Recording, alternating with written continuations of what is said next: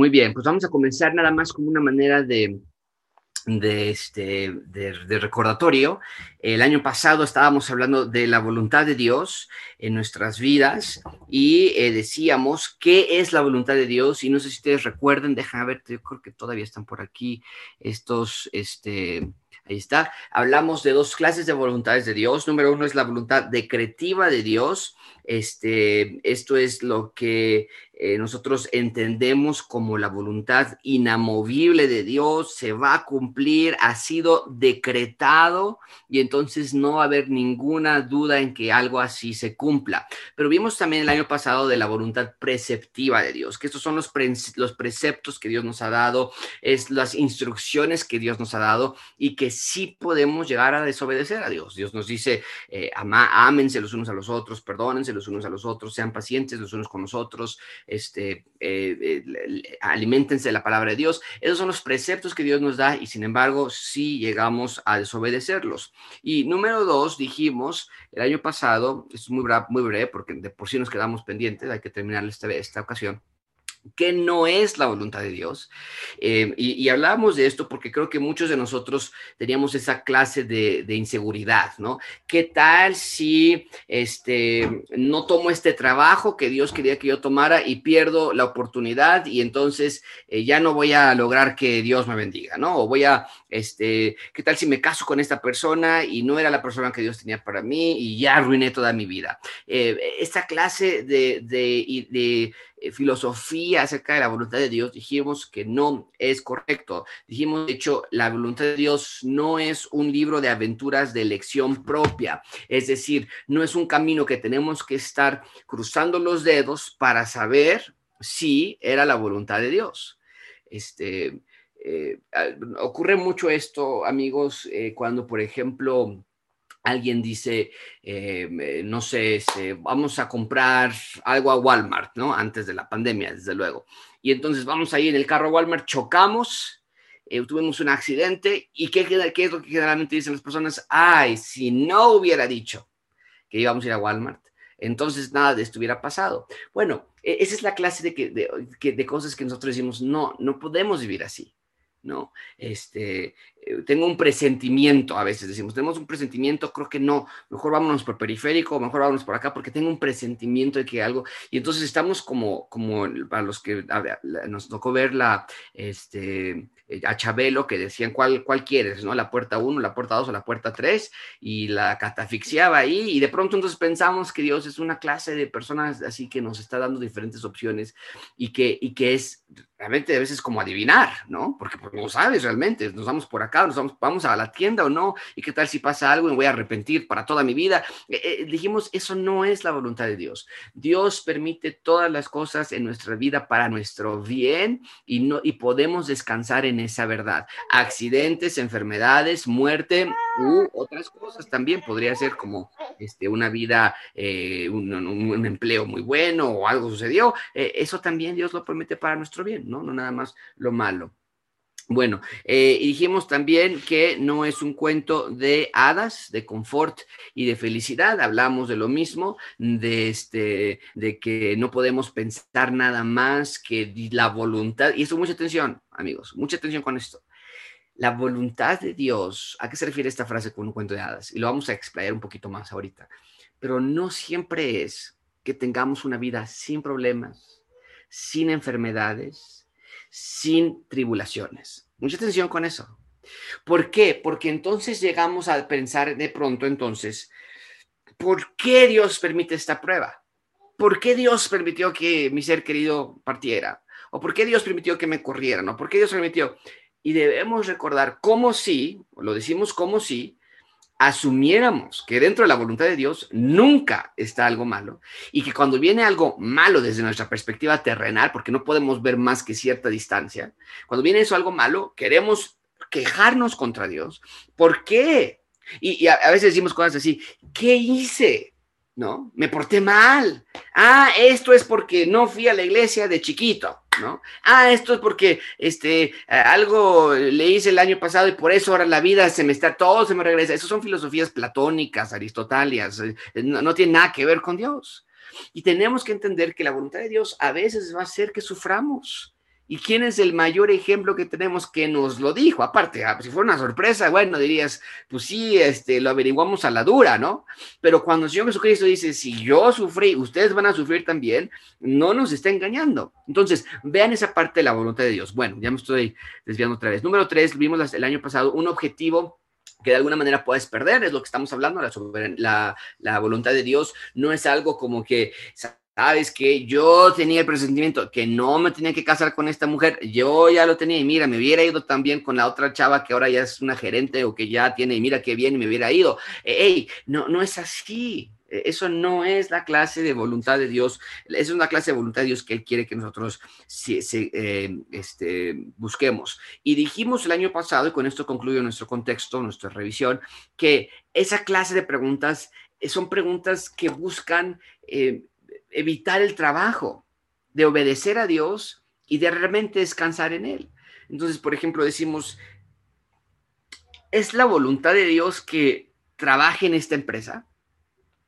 ¿Es la voluntad de Dios que compre este auto? ¿Es la voluntad de Dios que me case con esta mujer? ¿Es la voluntad de Dios que no me case? Y la pregunta, dijimos el año pasado, debe ser, ¿es sabio? Y, ya ahí tú puedes llenar cualquier línea que quieras, ¿no? Comprar este auto. Es sabio tomar este trabajo para con mi familia, para con los tiempos, para con las tentaciones que vendrán. Es sabio eh, casarme con esta persona. Es sabio. Y, esa sabiduría, dijimos, se obtiene a través de la palabra de Dios y de estar bien, bien conectado con Dios. Bueno, ahora sí llegamos. Este es donde nos quedamos el año pasado, si no me recuerdo, y si no, bueno, lo repasamos también. Número tres, la voluntad de Dios para su pueblo. La voluntad de Dios para su pueblo. ¿No sabes qué? Sí, sí, eso ya lo vimos también. Déjame, lo, voy a repasar también y este, y lo, y lo, y lo vamos un poquitito más rápido, porque esto ya me acordé que sí lo tenemos, lo tengo aquí marcado en mis notas. Pero número tres, la voluntad de Dios para su pueblo. Y dijimos el año pasado que hay varias cosas que nosotros sí podemos entender. Dios no nos dice en las escrituras con quién nos debemos casar o si debemos comprar o rentar o si debemos vivir en la Ciudad de México, nos vamos a Tijuana. Pero en la voluntad de Dios para cada uno de sus hijos es que obedezcamos, es que tengamos nuestra obediencia puesta en Él. Dice Juan 14, 21, el que tiene mis mandamientos y los guarda, ese es el que me ama y el que me ama será amado por mi Padre y yo le amaré y me manifestaré. Obviamente vemos que esta es la voluntad preceptiva, no la decretiva, sino la voluntad preceptiva, el que está obedeciéndome, el que está, es que está llevando a cabo mis mandamientos. Y dentro de esa soberana providencia, a veces dijimos, escogemos no obedecer a Dios, pero es seguro de que, podamos decir para cada uno de nosotros que la voluntad de Dios para tu vida es que le obedezcas. Entonces, ¿me debo casar con esta mujer o no? Bueno, tal vez la pregunta no es esa. La pregunta es, ¿estás desobedeciendo a Dios al casarte con esta mujer o con este hombre o entrar este, en este empleo o, eh, pedir este préstamo o lo que sea, ¿no? Es, estás desobedeciendo. Entonces, eh, primero, podemos estar completamente seguros de que Dios nunca nos va a guiar a una decisión que implique desobedecer su palabra. Entonces, si alguien viene y me dice, creo que lo mejor para nosotros es que el esposo trabaje aquí en la Ciudad de México y la mujer y la familia se vaya allá a Los Ángeles, ¿no? O Canadá o lo que sea. Eh, desde ahí es, sabio, Josué. Es algo que, ¿qué me recomiendas? ¿Qué piensas? Y nosotros que decimos, hey, Dios nunca te va a llevar a tomar una decisión que implique desobedecer las instrucciones que Dios nos ha dado para otros lados. ¿Cómo puedes tu esposo ser la guía de tu familia que Dios te manda a hacerlo cuando tu familia está lejos. Entonces, esa, eso ya no entra, ya se acabó, ya el proceso de decisión. tirar el agua, echarle agua y ponerlo a Este, acaba, acaba allí. Eh, no hay, no hay eh, más conversación, no hay más debate, se acaba, punto. ¿ok? Número dos, es importante ver cómo la obediencia de las cosas claras nos hace crecer en sabiduría. Mucha atención con eso. Eh, Vean Job 28, 28, he aquí el temor del Señor es la sabiduría y el apartarse del mal la inteligencia. Eh, y lo dijimos, eh, creo que este domingo pasado, ¿no? No recuerdo los que escuchaban la predicación este domingo el pasado, pero dijimos que a veces tenemos que enfocarnos en aquellas cosas que nosotros podemos llevar como triviales, para que Dios nos dé la sabiduría en aquellas cosas que son más grandes. ¿No? Dijimos, porque hay familias, hay personas, hay individuos que pueden llegar y decir, oye, Josué, ayúdame por favor, eh, ¿cómo le hago para reparar mi matrimonio? ¿Cómo le hago para reparar a mis hijos? ¿Cómo le hago para quitarme el enojo, para quitarme el estrés? ¿Cómo, cómo le hago para todas esas cosas? Pero lo que estamos viendo es, Dios quiere que obedezcas en las cosas pequeñas de tu vida, para que Él te pueda estar dando la sabiduría en cómo llevar el resto de las demás. Eh, eh, por ejemplo, alguien que nos diga, oye, tengo problemas matrimoniales, oye, tengo que, ayúdame por favor.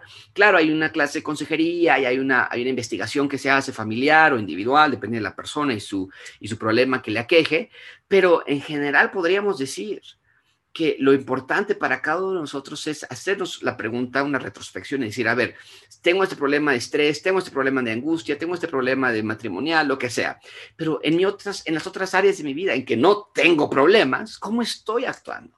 No, estoy leyendo mi Biblia, estoy siendo amoroso, estoy perdonando, estoy quitando el rencor y, y tú puedes empezar a ver las áreas que tú consideras como triviales y estás cegado por aquellas gigantescas áreas en las que tú ya quieres una solución y no te das cuenta que el temor del Señor en todas las áreas de tu vida es lo que te va a dar la sabiduría, es lo que dice Job 28, 28.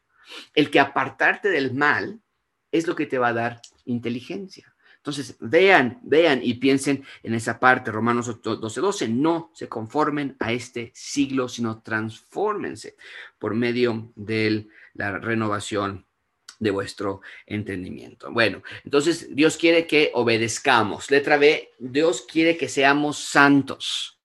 Entonces, vean, tal vez tú vas a decir, no, Josué, esto no me ayuda en nada. Yo quería saber si debo de tomar ese empleo, si debo de tomar esa, esa, esa promoción que me están dando, ese aumento. Yo quería saber si, si, si me voy o no. Yo quería saber si me divorcio o no. Eh, no sé qué hacer. Hey, Dios te está dando aquí lo que sí es muy claro para cada uno de nosotros obedece a Dios. Número dos, sé santo. Primera Tesalonicenses 4.3, la voluntad de Dios es vuestra santificación. Filipenses 2.3, 2.12, ah, amados, como siempre habéis obedecido, no nada más como mi presencia solamente, sino mucho más ahora en mi ausencia. Ocupaos en vuestra salvación con temor y temblor. Se conecta esto con Job 28.28. El principio de la sabiduría es el temor a Yahweh o a Jehová.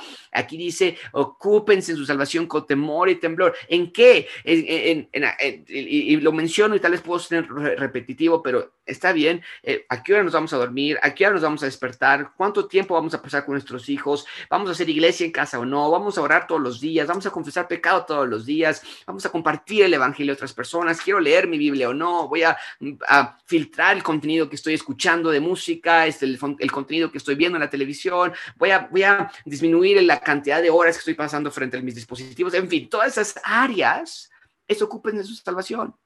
Tú vas a decir, ¿eso qué tiene que ver con la pornografía? ¿O eso qué tiene que ver con mi divorcio? Eso Hey, cuando tú empiezas a ver que la salvación es, un, es una esfera que no puedes elegir, partir, decir nada más échame la mano en esto, Dios, sino que es una esfera completa, entonces puedes ver que cuando tú te sometes a Dios, muchos de estos problemas se van a ir solucionando. Desde luego, y, lo veíamos hace unas cuantas, unas cuantas semanas. Francisco, eh, yo, un equipo de trabajo, ya estamos muy metidos en el centro de consejería. Estoy ya, eh, este, por cierto, ese libro de, teología de la consejería bíblica, que algunos de ustedes ya lo tienen, por cierto, buenísimo, muy, muy buen libro, y estamos en ese proyecto.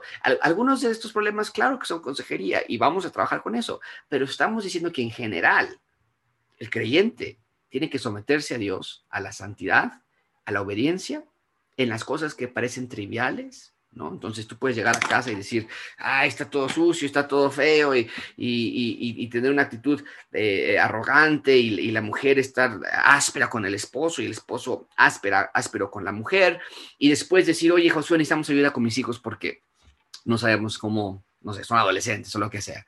Y, no está bien, porque no te estás sometiendo en el área de esposa, esposo, no, pero ya nos acostumbramos, ya así nos hablamos, este, no, ya tú no la conoces, Josué, tú no la conoces, eh, no, lo que necesito ayuda es con mis hijos. Y nosotros diríamos, no, necesitas ayuda en todo, en toda la área de esfera de tu vida. ¿Ok? Bueno. Ok, déjame darte esta, esta, esta cita textual que es muy, muy buena. Porque creo que hemos hecho un trabajo muy malo como creyentes en evaluar cuáles decisiones realmente son importantes. Vean esta, esta frase que está en la pantalla. Dice, los temas más importantes para Dios son, ¿con quién me voy a casar? No. ¿Debo pedir un préstamo? No. ¿Qué voy a estudiar en la carrera? No. ¿Pongo un negocio o me voy a trabajar a un lugar? No. Los temas más importantes para Dios son la pureza moral, la lealtad teológica, la compasión, el gozo, nuestro testimonio, fidelidad, hospitalidad, amor, adoración, fe. Entonces decimos, ay José, pues espérame, eso, eso a mí no me, no, yo necesito saber si, si, si vendo, compro o tengo este negocio, es que no sé. Hey, ve dónde están nuestras prioridades entonces. Porque para Dios lo más importante son estas áreas. Dice, él, él continuó leyendo la cita textual, estas son sus grandes preocupaciones. El problema es que tendemos a enfocar más nuestra atención en cualquier otra cosa, nos obsesionamos con las cosas que Dios no ha mencionado y que quizá nunca mencione, ¿no? Por ejemplo, rento, compro, me, aquí me voy o me voy a vivir a otro lugar, mientras que por el contrario pasamos poco tiempo en las cosas que Dios ya nos ha revelado en la Biblia. Eso es increíble, ¿no es cierto? Tenemos ese miedo de saber, es que, no, yo tengo mucho miedo de que si, si no, si no, este, aprovecho ahorita esta, esta, esta oferta de trabajo, si no aprovecho ahorita con este muchacho, con este muchacho, porque como no hay jóvenes cristianos, como no hay creyentes cristianos, ¿qué tal si se me va el avión, se me va el tren y me quedo así? Mejor, mejor con algo que con nada, ¿no? Eh, eh, nos obsesionamos, dice la, dice la cita textual, en estas cosas que no hay claridad, ¿no? No nos da un nombre, Dios, de con quién casarte o a qué empresa trabajar, pero no tomamos tiempo en pulir aquellas otras cosas, que mucha atención con esto, cuando tú estás trabajando en las áreas que acabamos de mencionar aquí, es la puerta que va a abrir para que tú puedas tomar decisiones sabias. ¿Ya viste? Muchos de nosotros, amigos, gracias abundante, escuchen esto, no somos creyentes sabios, tomamos malas decisiones constantemente ¿no? Y nos pasó otra vez, y nos estafaron otra vez, y otra vez volví a meterme en otra deuda. Es que no aprendo, es que no entiendo, es que ya sé cómo soy, y que es que yo no me controlo, y mira otra. ¿Por qué? Porque eso revela la calidad de estudio, de meditación que le damos a las áreas, y deja ponerlas aquí en la, de nuevo en la pantalla, en eh, cosas como, aquí está, eh, pureza moral, lealtad teológica, es decir, un estudio de la palabra de Dios, compasión. No, eso no importa. No, yo soy mexicana, a mí que a mí que me la hagan y van a ver cómo les va, ¿no? Gozo. Entonces no somos personas gozosas, eso no nos afecta tanto, ¿no? Porque pues no pasa nada. Nuestro testimonio, eh, vemos esta realidad, eh, fidelidad, hospitalidad, amor, nos deslindamos de nuestra responsabilidad de desarrollar esta parte espiritual de nuestra vida y después queremos una llave mágica para que nos abra las otras partes de nuestra, de nuestra vida, las otras partes de la decisión. Bueno, seguimos. Número tres. Número C, ah, número C, ¿eh? letra C, su voluntad es que Cristo sea exaltado. Estamos hablando qué es la voluntad de Dios para nosotros, que le obedezcamos. Número uno, eh, número dos, que seamos santos. Número tres, que Cristo sea exaltado. Eh, vimos en Efesios 1.5 que nos predestinó para ser adoptados hijos suyos por medio de Jesucristo, según puro efecto de su voluntad, para alabanza de la gloria de su gracia, con la cual nos hizo aceptos, en quien tenemos redención por sangre, el perdón de pecados, según las riquezas de su gracia, que hizo sobreabundar para con nosotros toda sabiduría e inteligencia. Sabiduría e inteligencia, nota eso, dándonos a conocer el misterio de su voluntad según su beneplácito, el cual se había propuesto en sí mismo de reunir todas las cosas en Cristo. Ahí está la historia de la Biblia, el, clímax de la Biblia, en Cristo, en la dispensación del cumplimiento de los tiempos que están en los cielos como los que están en la tierra. Ahí vemos esa, esa realidad de, las, de cielo y tierra, Génesis capítulo 1. Pero el punto es, Cristo va a ser exaltado. Entonces, amigos, déjame decirte esta, esta realidad, que si esa es la voluntad de Dios, que Cristo sea exaltado, entonces que todo lo que tú hagas también exalte a Cristo. No es cierto que si tú haces algo en tu vida que va a exaltar a Cristo, entonces estarás cumpliendo la voluntad de Dios y entonces estarás más feliz en tu vida. Entonces, si Cristo dijo, sufran por mi causa, si Cristo dijo, pongan la otra mejilla cuando te dieron en la otra, si Cristo dice, eh, perdonen, si Cristo dice, ámense los unos a los otros, entonces yo no tengo que estar preguntándome si debo comprar A o B. Más bien mi pregunta debe ser, yo quiero glorificar a Dios con mi vida.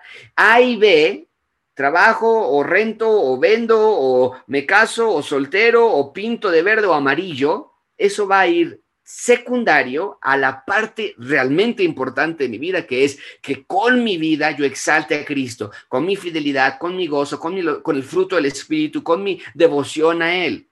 Y no es que lo demás no importa, somos seres humanos y necesitamos vivir en esta tierra, y claro que sí, pero lo que estamos diciendo es, a nosotros enfocar y ajustar nuestro deseo de ser santos, de obedecer y de exaltar a Cristo, a nosotros ajustar ese, es como esa cámara que a veces se desajusta y no puedes ver bien porque se ve todo borroso, tienes que ajustar el lente, al tú ajustar tu lente a estas prioridades que estamos viendo, entonces vas a poder ver más claramente para saber si rentas o vendes, si te casas o quedas soltero, o si pintas de amarillo o verde. Vas a tener más claridad pero no llegamos a ese punto. No llegamos a ver la realidad de la vida, de la vida cristiana porque ¿Eh? estamos en, aquellas cosas que no son tan importantes comparadas con el poder que tiene la voluntad de Dios en el aspecto general que estamos viendo de obedecer, ser santos y exaltar a Dios. Ok, número cuatro. ¿Cómo lo hacemos? ¿Ok? ¿Cómo lo hacemos? Tal vez estás pensando que ya, todo esto es muy bueno, Josué, qué bueno que lo estás dando, pero ¿qué hago con ello? Entonces, podemos pensarlo así. Si Dios está obrando, a ver, Josué, si te entiendo bien, lo que me estás diciendo tú es, si Dios está obrando y si sus planes no pueden ser frustrados, pues ¿para qué me esfuerzo yo? Si nada de lo que hago va a ir contrario a sus planes. Y la respuesta, desde luego, es no es una mala visión de la teología, es una mala interpretación de la Biblia. ¿Por qué? Porque aunque no hay una voluntad de Dios secreta que tú tengas que encontrar en tu vida, mucha atención con esto. ¿Ok? Eh, eh, y, quiero tener cuidado con esto porque no quiero que se malinterprete, pero generalmente se solía decir, por ejemplo, a los niños, a los chicos, a los jóvenes, eh, tu esposa a, los hombres o a, las, mujeres decían, tu esposo ya anda por ahí. Ahora, hasta ahí es verdad. Pues sí, si te vas a casar, ¿no? No sabe. Eh, y también ahí te predeterminan ya, ¿no? Te vas a casar. Entonces ya tienes 25 y dices, pues ¿dónde está la esposa? No, no, no me ha llegado. Pero bueno, desde chico te empiezan a decir, ya anda por ahí, ya anda por ahí. Y Dios ya la eligió para ti.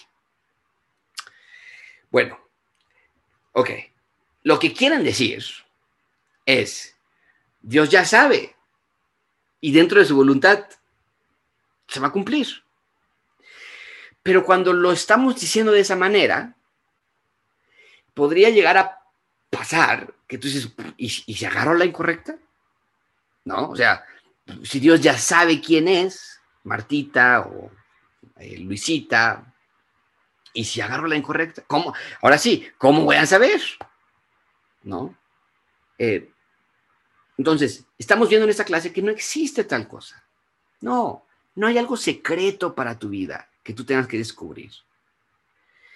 Pero sí hay una manera en que realmente puedas aprender a hacer la voluntad de Dios. Entonces, no tenemos que encontrar la voluntad secreta de Dios, pero sí podemos aprender a obedecer la voluntad de Dios. ¿A qué me refiero con esto? Vean, por ejemplo, un pasaje que les quiero dar para que ustedes puedan entender a qué, a qué nos hablamos de la voluntad de Dios, en seguirla, en someternos a ella, eh, aun cuando todo esté dentro de la sombrilla o debajo de la sombrilla de la voluntad de Dios, aun cuando todo eso ya esté diseñado, ¿cómo podemos aprender nosotros a seguir la voluntad de Dios debajo de esa sombrilla? Ven conmigo Mateo 5, 6. Dice, eh, por tanto os digo, no os afanéis por vuestra vida, qué habéis de comer, qué habéis de beber, ni por vuestro cuerpo, qué habéis de vestir. ¿No es la vida más que el alimento eh, y el cuerpo más que el vestido? Mirad las aves del cielo, que no siembran ni ciegan ni recogen sus graneros, y vuestro Padre Celestial las alimenta. ¿No valéis vosotros mucho más que ellas? Entonces, no podemos ignorar, amigos, lo que Jesús dice aquí sobre el afán, sobre la angustia, sobre la ansiedad, sobre el temor, porque vean el pasaje de nuevo y vean cómo es que atribuye el Señor Jesucristo el afán y la ansiedad a la falta de fe. Dice, eh, no, no se afanen, que no saben, que no entienden que vuestro Padre Celestial alimenta y tiene control de cada uno de sus problemas. Es una falta de fe. Es una falta de entendimiento. Y déjame yo agregar aquí, no están estas notas, estas no son mis notas, pero déjame agregar aquí, es una falta del conocimiento de Dios. No conoces a Dios. Y es un exceso de amor propio. Okay.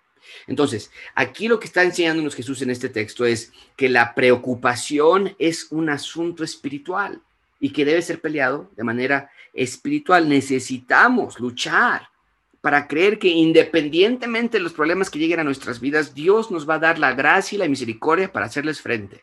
Y que Él ya sabe, Él ya sabía, y que Él nos ha preparado para este momento. Ese es el mismo Dios, debemos entender que es el que abrió el mar, el que hizo descender maná del cielo, el que hizo que saliera agua de la roca y que envió a su Hijo a morir por nuestros pecados. Él no nos va a faltar en tiempo de necesidad, Él te va a dar todo lo que necesitas para vivir, nunca te va a faltar absolutamente nada. El plan de Dios no es mostrarte el futuro, sino el plan de Dios es que le acompañes día a día en el presente. Y a veces nos frustra eso. Señor, ¿qué va a pasar este año? Señor, ¿qué va a pasar con mi familia? Nos detectan alguna enfermedad, nos detectan algún problema, le detectan una enfermedad a nuestra familia, e inmediatamente queremos saber, ¿la vamos a librar o no? Y Dios dice, mi voluntad no es demostrarte el futuro. Mi voluntad es que dependas de mí en el presente. Entonces, ¿cómo podemos hacer la voluntad de Dios en nuestras vidas? Confiamos en Dios y le confiamos nuestro futuro a Dios. Y por fe vamos a usar la sabiduría que nos ha dado para tomar las mejores decisiones que podamos. Pero, ¿qué es lo que nos va a guiar mientras estamos tomando esas decisiones? Vean conmigo el versículo 33.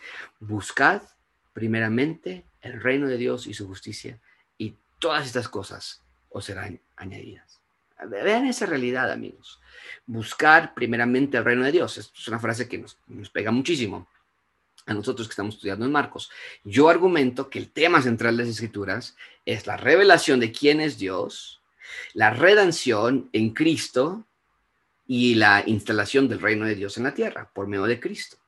Entonces aquí vemos que la persona que puede conocer la voluntad de Dios y que va a ir sometiéndose debajo de la voluntad de Dios, es una persona que va a estar centrada en el reino de Dios. ¿Esto qué quiere decir, amigos?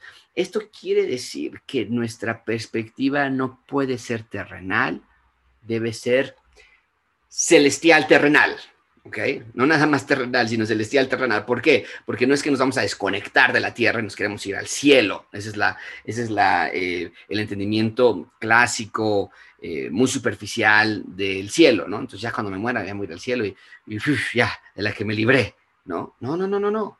Aquí en la tierra es el reino de Dios. Aquí estamos ya expandiendo el reino de Dios.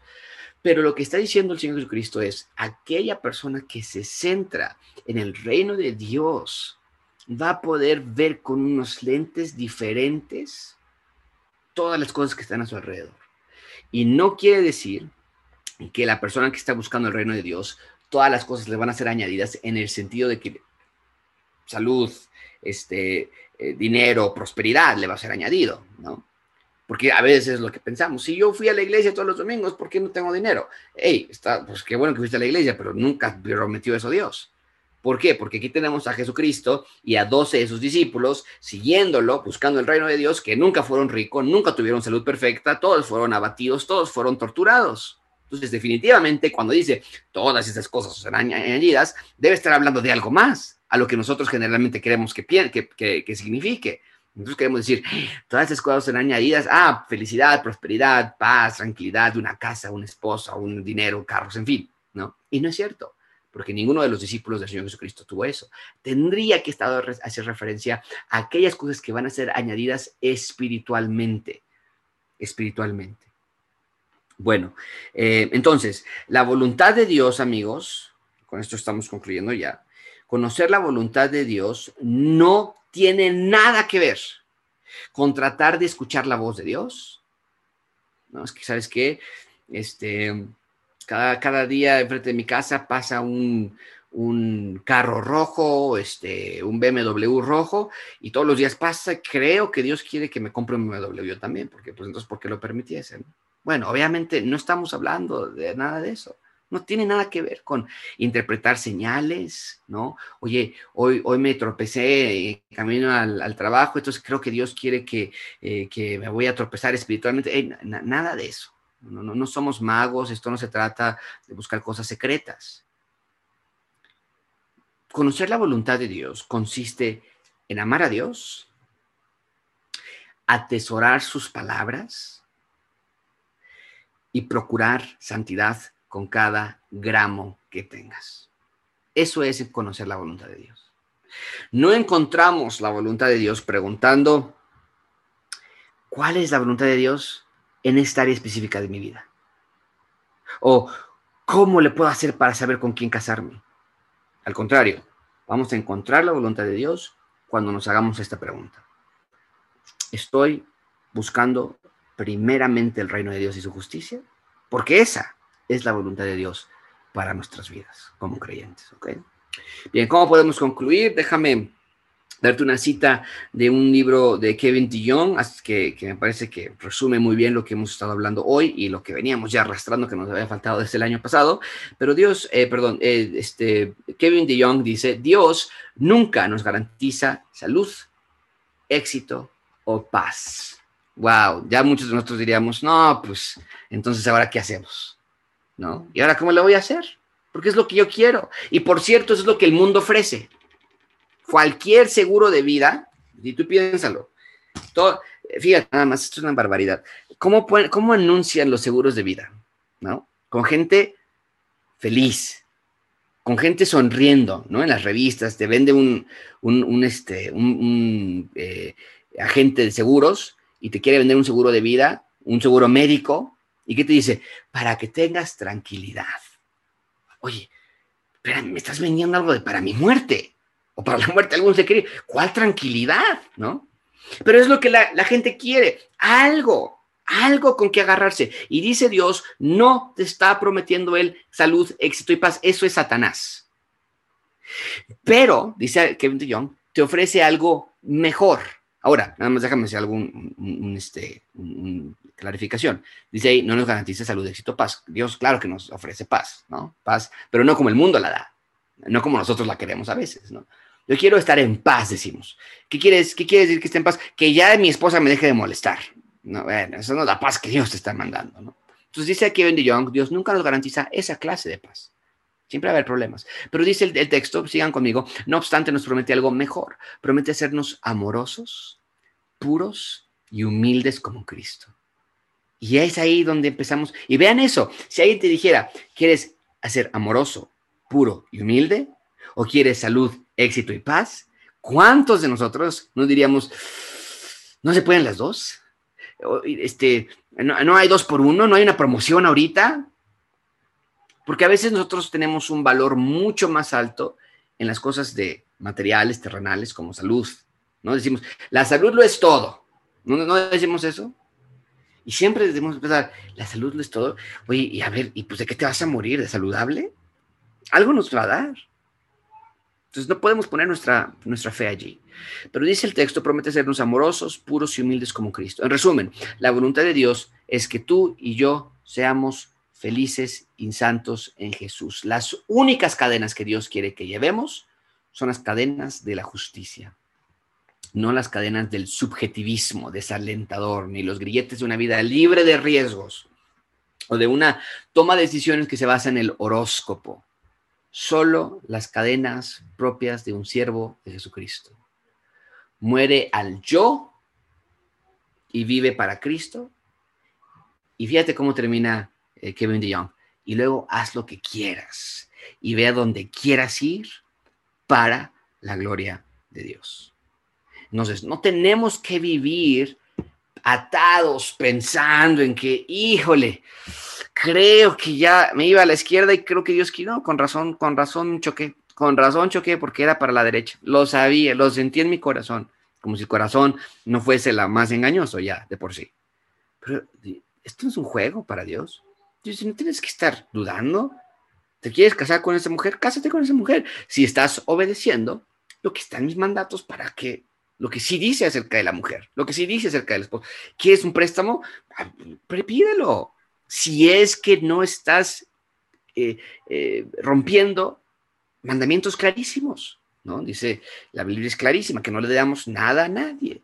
¿no? Y, y, para qué, ¿no? Y, estás, estás llenando tu, tu, de, tu sed de materialismo, es algo que realmente necesitas, es un préstamo porque tienes que comprar oxígeno porque nos dio COVID, y pues, o es un préstamo porque este, están los tenis ahorita en la noche, venta nocturna de Liverpool está muy buena y, de aquí hasta que venga el buen fin el próximo año está complicado, ¿no? Entonces hay que ver esas, esas realidades, pero dice, pero una vez que tu corazón y tu mente estén ajustados al lente que Dios da de su palabra, Sé libre para obedecer y crecer y tomar decisiones que tú quieres hacerlas y tomarlas para la gloria de Dios. Bueno, con eso concluimos la clase de hoy.